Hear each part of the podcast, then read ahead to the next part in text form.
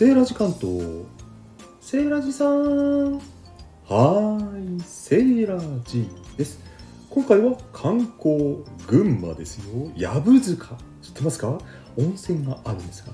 こちらに来ております。そこで一番やっぱりねこの地で有名日本一知名度があるんじゃないかと思われる。ジャパンスネークセンターにまず来ましたよ。平井さん何ジャパンスネークセンターって。笑い事じゃないんだよ。蛇怖いですね。毒蛇刺されたら噛まれたら怖いですね。そんなね万が一の時のためにも知っておいたらいいね。日本。これね日本。何聖来さん？ちょっと待ってね。日本。茶族学術研究所。蛇族学術研究所ですよ。すごくないですか？研究施設なんですね、うん、なので毒に噛まれてね毒蛇対策困ったら毒蛇110番っていうのをなんと24時間受付しているそうなんですよ。医師病院もちろん一般の方も OK ということでね、えー、ここでしかね手に入らないような血清もあるみたいですよ。セラさん全然観光の話じゃないじゃん。おっといけないそうでした。で毒の話また続きますけど再毒室っていうのがあってね、えー、毒を取るね実演などが見られたりあと触れ合いですか。蛇を持ったり触ったりできる記念撮影のイベントなんかもあるんですよ。ところで皆さん蛇といえばあのペロペロあの舌ですよね。あの二股に分かれている舌なんでペロペロ出してるのか分かります？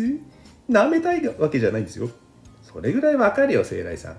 あれねなんか匂いを嗅いでるらしいんですよ。匂いでいろいろなものを察知している。蛇はねあの二股に分かれているのも実は意味があるらしいんですけどちょっと忘れちゃいました。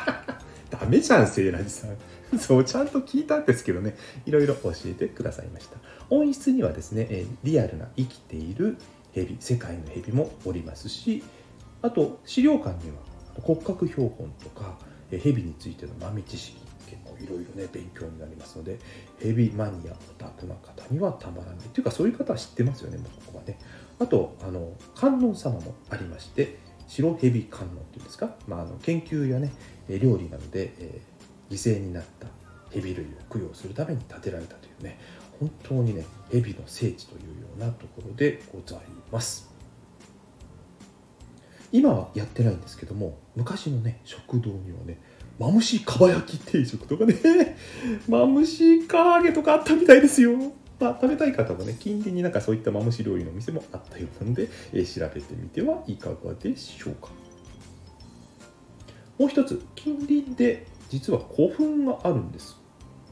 どうせここまで来たら古墳も行ってみたらいいかなと思うんですが、群馬県の指定史跡、私、北山古墳っていうとこ行きましたけどもね、あの石室が覗けるんですよ。うん、結構古墳っぽい形で丸く、まあ、そんな大きくはないんですけど一周ぐるっと回れてね、えー、ちっちゃいコンパクトに本物だこれ古墳っぽいっていうね本物の古墳が見れたりしますのでそちらもお立ち寄りにね一度はね見てみるといいのかなという感じでございました。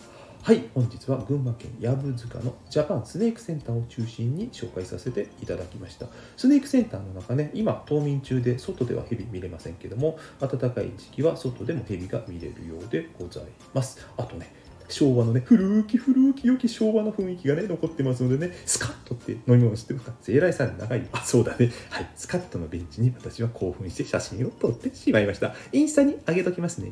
それでは皆様、良いヘビ日和を。スネークバイバイ。